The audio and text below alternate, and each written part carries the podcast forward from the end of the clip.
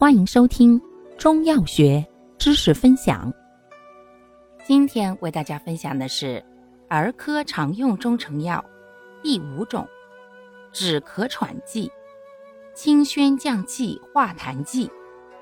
小儿咳喘灵颗粒或口服液。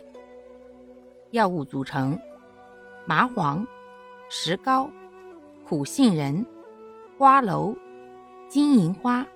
板蓝根、甘草，功能：宣肺清热、止咳祛痰、平喘。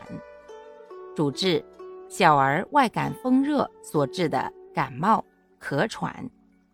症见：发热、恶风、微有汗出、咳嗽卡痰、喘咳、气促、上呼吸道感染、支气管炎、肺炎。